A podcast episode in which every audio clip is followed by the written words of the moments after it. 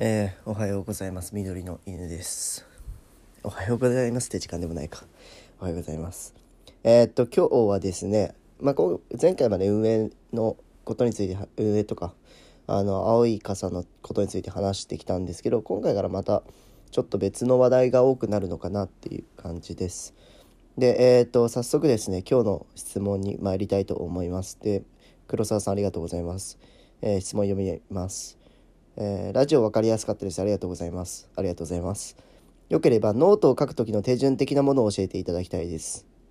ということなので、ノートを書く手順について教え、教えるというか、まあ、こうしたらいいんじゃないかなっていう僕の意見を、えー、話したいと思います。で、まあ、えっ、ー、と、まあ、質問なんですけど、まあ、えっ、ー、と、一人がつまずくことはみんながつまずくことで、まあ、そこでつまずいて、えー、つまずくだけで済むのか、えそれでつまずいてこけちゃうのかとか、あるので、えー、と逆にですね、まあ、いろんなこういうちっちゃな障壁みたいに乗り越えていくとどんどん関節が柔らかくなってだんだん、えー、他の問題とかもなんだろうな簡単に乗り越えられるようになると思うので、まあ、僕自身もそうですねそう思ってるしあのいろんな壁に 今も当たってるのでちょっとみんなと一緒に乗り越えられたらなと思います。で、えー、っと今日の質問ですねあノートを書く手順です。で、えっと、僕がよくやるというかおすすめするのは、まあ、4つの手順ですね。ちょっと先に4つの手順だけ言うと、1、方向性を決める。2、題材を見つける。3、書く。4、拡散ですね。えー、っと、まあ、1と2に関しては、まあ、文、えー、例えば文芸なのか、じゃあビジネスなのか、エッセイなのかみたいな、ある程度の自分の方向性を決める。で、これは、えー、っと、前回お話ししたブランディングとかキャラクターに関連するんですけど、自分がどういう記事を書いていきたいのか、またどういうことを発信していきたいのかっていうのを、え考えた上で、じゃあどういう記事を書いたらいいのか、どういう、えまあ、ジャンルの記事を書いたらいいのかっていうのを決めた方がいいと思います。で、えー2番題材を見つけるなんですけど、まあ、それで、えーとまあ、ブランディングというかキャラクターに合ったというか方向性に合った記事を書くっていうのが大事ですね。で、えーと、僕今んとこそんなにできてはいないんですけど、あのー、一貫性を持たせるとか統一するって意味で、えー、まあ、そういう記事を多く書いた方がいいんじゃないかなと思います。例えば、えっ、ー、と一度方向性を決めたら、えー、じゃあ週の、え3回はその記事を書いて、まあ、1回だけはなんかそういう雑談みたいなのを書くみたいな。感じで、まあ、バランスを見ながらねそれでだけだと、えー、まあいいんですけど、うん、ちょっと情報屋っぽすぎるというかちょっと飽きてしまう読者が飽きてしまうっていう可能性もあるので、まあ、ちょいちょい違うのを挟みつつメインはそれでやっていくっていうのがいいと思います。で、えーと、1と2、えーと、方向性とかキャラクターに題材についてもうちょっと詳しく言うと僕は正直最初の方はえー、あんまり統一できてませんでしたし犬鳴村がヒットしたんですけどちょっともったいないなとすら思っています。で、なんでかっていうと、僕まあみんな見てもらったら分かるように犬鳴村以外に映画の投稿をしていないですよね。映画の投稿していなくて、まあこれからも正直映画一本で行くっていうことはあんまり考えてなくて、なのでそういう意味で、なんだろうな、自分がやりたいことの方にファンが流れてこないんですね、あれって実は。えー、まあ、映画を、えー、犬鳴村を気になってあの記事を見てくれた人っていうのはありがたいんですけど、えー、他の記事にその人たちがじゃあ流れるか他の、え記事を気に入ってもらえるかって言われたらそうでもない。あの、まあ、ジャンルが全然違くなってるんでっていうイメージでじゃあ僕が最初からもうじゃあ文学一本で絞ってたら、まあ、こういういわゆるビジネスノウハウ的なので、えー、絞ってたらでそれがもしヒットしてたらもっと多くの人がこっちに流れてきてたのかなっていう、えー、まあもったいなかったなっていうのもありまあそこまで最初は考えてなかったんであのあれなんですけどっていうのはあります。なので、これからやる人っていうのはそこを考えるともっとお得というか、いいんじゃないかなと思います。で、えー、っと、まあこれからですね、それをどう乗り越えるかというか、あのですね、あの、キャラクターの統一っていうとちょっと、えー、今、今の話で言うと、僕今やろうとしてるのが文学とビジネスなんですよ。まあ、文学っていうのも好きだし、ビジネスも好きだしっていうので、まあ、両方好き好きでやってるんですけど、これを両方好きな人ってあんまりいない印象を受けました。この2ヶ月ぐらいで。あんまりいないのかなって感じで、じゃあここを、ただ僕の意見として、まあ、いい作品を書いても、まあ、今の時代、いい売り方をしないとヒットはしないっていうのがあって、まあ、逆にそんなに内容がうん、っていう感じでもう結構ヒットしてる、まあ、本とか ありますよね。まあ、それは多分ブランディングとかそういう、えー、いわゆる出版社のマーケティングがうまい本なんですね。だって本って買う前に内容を見ない、見れないじゃないですか、全部。全部読んでから買う人ってあんまりいないじゃないですか、本屋で。なので、まあそういう意味で、えー、実は本とかそういうのって、えー、まあ、売り方がほとんどなのかなっていうのはありますいわゆるヒットする数で言えばね、うん、なのでまあそこをどう乗り越えるかとかっていうのはまあこのサロンで今後の課題なので是非お楽しみに しといてくださいでえー、っと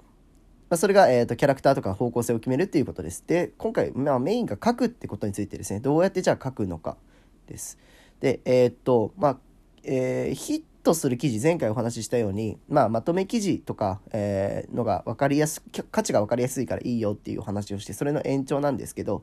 えー、まあ、まとめ、いわゆる前回お話したような映画のまとめですね、まとめ記事、いわゆる情報を寄せ集めして分かりやすく皆さんに提示するっていうまとめっていうのがまあこれが情報を売る記事ですね。でもう一個面白いのがあってそれが気づきの記事ですね。えっ、ー、とまあ、えー、まとめ記事が情報を売るのに対して気づきの記事っていうのは視点を売る。で気づきの記事とまとめの記事っていうのは書き方が違うと思います。それに書けるタイミングも違うと思います。えー、まとめ記事っていうのは割とまあ調べて書くものなんで、えまあ題材さえ見つけられればあのいつでも書けるっていうのはあります。なのでまあ安定はするのかな。で、気づきの記事っていうのは面白い気づきを気づかなきゃいけないんですね。で、気づかなきゃいけないって結構、えー、僕、運要素も強いと思ってるので、結構、えー、そこだけを狙っていくとちょっと難しい。まあだからこれを交互にやるのがいいの、いいんじゃないかなって思います。で、えー、っと、じゃあまとめ記事と、えー、気づきの記事っていうのも、えー、書き方も僕は違うと思ってて、まとめ記事からお話ししていくと、まず、えー、ちょっと順序だけ先に言うと、まずは調べる。もちろん。また、まあ、題材を決めた後に調べる。調べる。で、それ調べるっていうのはネットで調べたり、え本で調べたり、まあいろいろあると思うんですけど、それをもうコピペとか、まあ保存しておいて、あの、後で編集するっていうイメージをします。なので最初は調べる。で、えー、次に目次を作る。その調べた内容を調べながらどんどん頭の中で目次を作っていきます。あの、あ、これ、こういうことがあるんだみたいな。調べて自分がその時初めてわかるものもたくさんあると思うので、まあ、それをじゃあどうやってどういう順番でお届けしようかっていうのを、えー、頭の中で目次を作りながら調べていく。で目次を作った後に、えー、と次するのがそれを編集するです。あの調べた内容っていうのをじゃあ自分の目次に従って情報を当てはめていくというかパズルのように、えー、どんどん、えー、それを情報を書き込んでいくっていうのが、えー、あります。でえっと次にですね、まあ、編集する文章を書いた後には、えー、画像とか外部の、えー、記事のリンクを多めにした方がまとめ記事はいいです。あの、まあ、一人がずっと語っててこれまとめですよって言ってるよりも画像とかあとは外部の記事の、えー、リンクとかがあるとすごく信憑性が高くなるというかあのちゃんと調べてるんだなっていうふうに、えー、思わせられるのでちゃんとどこから調べたかっていうのも、えー、常に保存しながら作業していきましょう。でえー、っと、まあ、言葉遣いとかも、まあ、まとめ記事って割と硬いものが多いんですけど、まあ、ノートとかだと、うん、ちょっとフランクでユニークな感じの方がいいんじゃないかなとは思います。で、なんでかっていうと、えー、まあ、読みやすさとかっていうのは、まあ、読みづらくないレベルでユニークにするんです。で、なんでこれをちょっとユニークにする必要があるかっていうと、あのー、まとめ記事なんてネットにいっぱいあるんですね。もう誰かが絶対何かをまとめてるんで。なので、そこでちょっと自分らしさっていうのを出してファンをつけていかなきゃいけない。ってなった時に、えーとまあ、情報をその操作することはできないじゃないですかまとめ記事なので、まあ、どれかをどれどの情報を出すかっていうのは選ぶことはできるんですけど。ただ、えーと、僕のおすすめ的にはちょっと文体を、えー、ユニークにするというか。じゃあすごくもう話口調で書いてもいいし、えー、語り口調でもあ一緒か。書いてもいいし、まあ、なんかちょっとユニークにするといいんじゃないかなと思います。でその全部記事を書いた後にタイトルをつけるっていうのがおすすめです。タイトルを最後につける。はい、でこのタイトルっていうのも、えーと、すごく、えー、分かりやすくですね何についてまとめたのか何についてまとめたのかっていうのが分かればいいと思います。ちょっと上からおさらいすると、えー、調べて目次を作ってでそれを文章を目次に従って編集するような感じで編集していって画像や外部のリンクを常に足していってえー、まあ、言葉遣いをね読み直してちょっとユニークに変えたりしてで最後は、えーと、タイトルをつけるっていうのがあります。はいで編集する時はですねあのポイントポイントで情報をただ載せるだけじゃなくて自分の意見とかその時にまあちょっとした気づきみたいなちょっと自分はこう思ったみたいのを、まあ、1行2行加えておくとまたそれもユニークにつながるのでいいと思います。で、えーとまあ、特にですね、えーと、まとめの場合は、えー、文字数とかは、えー、なるべく多い方がいい正直、まあ、前回あの文字数あんま関係ないよとは言ったんですけどまあでも長い方がいいですね。えー目次をノートってつけれるじゃないですか。その時に、あの